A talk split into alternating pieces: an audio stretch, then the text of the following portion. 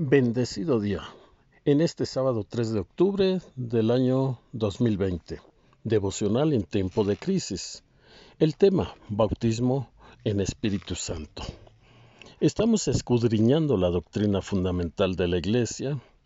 El motivo, recordar estas enseñanzas, afirmar y meditar para mantenernos en la sana doctrina.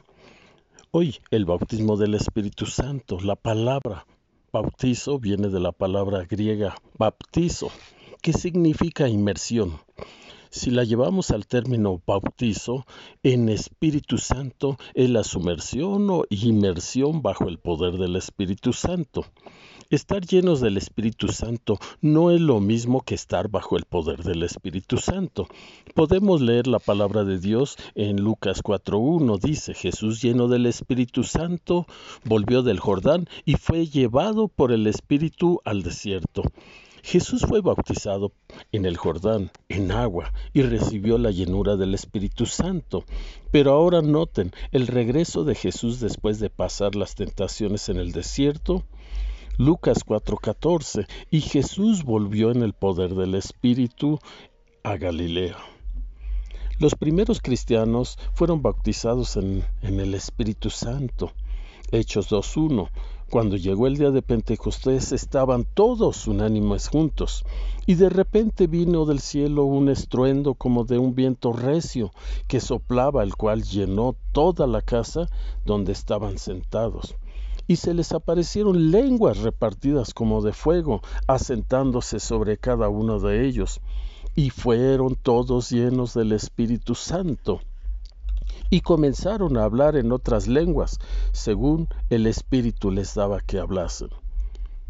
El ministro de Dios aquí en la tierra es quien bautiza en agua, pero Jesús, Jesús mismo es el que bautiza en Espíritu Santo. San Lucas 3:16 dice, y respondió Juan diciendo a todos, yo a la verdad os bautizo en agua, pero viene uno más poderoso que yo, de quien no soy digno de desatar la correa de su calzado. Él os bautizará en Espíritu Santo y fuego. San Marcos 1.8 dice, yo a la verdad os he bautizado con agua, pero Él os bautizará con Espíritu Santo. Pero Jesús mismo les recuerda las palabras de Juan Bautista eh, a los discípulos. ¿Qué diferencia hay entre tener el Espíritu Santo y el ser bautizado en Espíritu Santo? La diferencia es que no han recibido la promesa del Padre, como se los dijo a sus discípulos en Hechos 1.4. Les mandó que no se fueran de Jerusalén, sino que esperaran la promesa del Padre. Por eso muchos le llaman revestimiento, llenura del poder de Dios. Es un vestido más fuerte sobre el otro vestido y nos ayuda a tener un ministerio sobrenatural, fuerte y formar, formar parte de la armadura de Dios. Efesios 6:10. Por lo demás, hermanos míos, fortaleceos en el Señor y en el poder de su fuerza, vestíos de toda la armadura de Dios, para que podáis estar firmes contra las acechanzas del diablo. Pero ¿qué señales hay que se manifiestan al estar recibiendo el Espíritu Santo. Número uno, ser llenos del Espíritu Santo. Número dos, hablar en otras lenguas. Número tres, magnificar en lenguas a Dios. Número cuatro, profetizar en el nombre de Jesucristo. Hechos 10:44 dice, mientras aún hablaban Pedro estas palabras, el Espíritu Santo cayó sobre todos los que oían el discurso y los fieles de la circuncisión que habían venido con, con Pedro se quedaron atónitos de que también sobre los gentiles se derramara el don del Espíritu Santo, porque los oían hablar en lenguas y que magnificaban el nombre de Dios.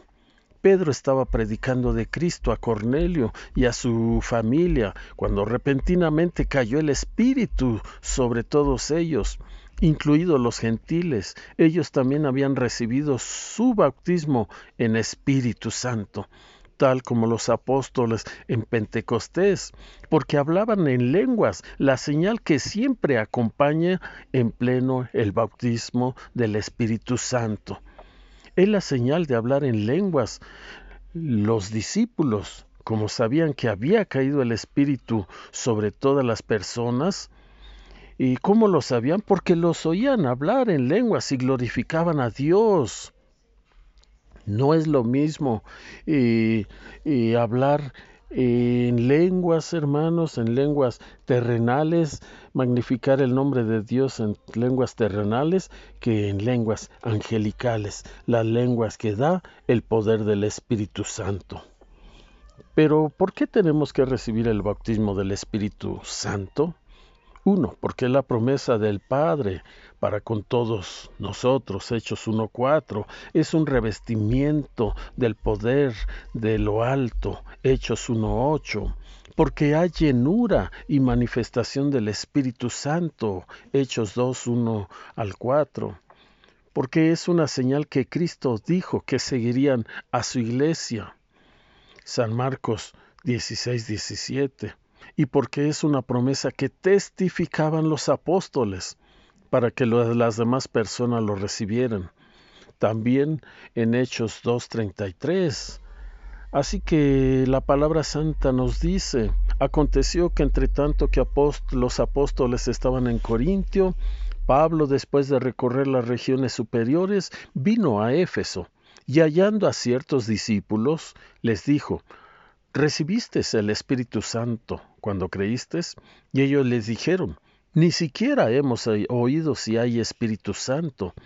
Entonces dijo, ¿en qué pues fuisteis bautizados? Ellos dijeron, en el bautismo de Juan. Dijo Pablo, Juan bautizó en bautismo de arrepentimiento, diciendo eh, al pueblo que creyesen en aquel que vendría después de él, esto es, en Jesús el Cristo. Cuando oyeron esto fueron bautizados en el nombre del Señor Jesús, y habiéndolos impuesto Pablo las manos, vino sobre ellos el Espíritu Santo, y hablaron en lenguas, y profetizaban. Eran por todos eh, unos doce hombres. Una, una, vez más vemos en este caso, Pablo detecta que a estos creyentes en Éfeso les faltaba el bautismo en Espíritu Santo. ¿Y cómo se daban cuenta? Bueno, porque a un creyente, a un creyente lleno del Espíritu Santo se le nota, su actitud es otra, y ellos no se les notaba, no tenían la actitud de poder, de fortaleza, de gozo, así que fueron reevangelizados por San Pablo, luego bautizados en agua y ministrados para recibir el bautismo en Espíritu Santo. ¿Qué sucedió cuando vino sobre ellos el Espíritu Santo? Se pusieron a hablar en lenguas y a profetizar. No tener el bautismo del Espíritu Santo no significa no tener al Espíritu Santo. Jesús mismo les dio a recibir el Espíritu a los discípulos antes de bautizarlos en el Espíritu Santo. Ahí en San Juan 20, 22 dice, y habiendo dicho esto, sopló y les dijo, recibid el Espíritu Santo. Y luego dice en Hechos 1.8, pero recibiréis poder cuando haya venido sobre vosotros el Espíritu Santo. Y habiendo dicho estas cosas, viéndolo ellos, fue alzado y le recibió una nube que le ocultó de sus ojos. Ahí Jesús ya les había dado a recibir del Espíritu Santo a los discípulos, pero justo antes de subir al cielo Jesús les dijo que iban a recibir poder cuando haya venido sobre vosotros el Espíritu Santo.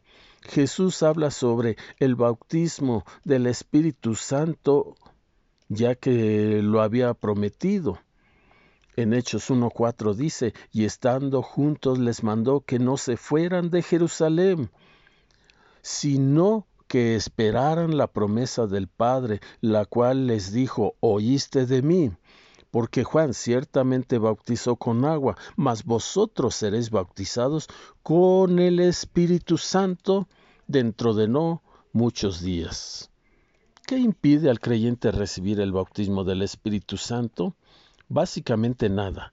Nada impide a un creyente verdadero, a un creyente nacido de nuevo, recibir el bautismo en el Espíritu Santo. Debería de ser el, el paso subsiguiente a la conversión. Lo convertiría en un poderoso testigo de Cristo y al mismo tiempo será fortalecido para vivir la santidad, sin la cual nadie verá al Señor. Vivir en la santidad de la vida cristiana, pero hay algunas cosas que impidan al creyente recibir esta poderosa bendición. La incredulidad, si simplemente se tratara de probar a ver si es cierto o no, debe de haber una sincera y reverente búsqueda del bautismo en el Espíritu Santo, debe de existir temor y debemos desechar el pecado en nuestra vida y sobre todo dice, pedid y se os dará, buscad y hallaréis, llamad y se os abrirá, porque todo el que pide recibe, y el que busca halla, y al que llama se le abrirá. San Lucas 11:13. ¿Cuánto más el Padre del cielo, del cielo dará el Espíritu Santo a los que se lo pidan? En el nombre de mi Señor Jesucristo, que la gracia y la paz de mi Señor y Salvador Jesucristo sea con todos y cada uno de mis hermanos. Espero que con este recordatorio de la sana doctrina nos afirmemos, meditemos para mantenernos firmes en el Señor. Dios les bendiga, Dios les guarde.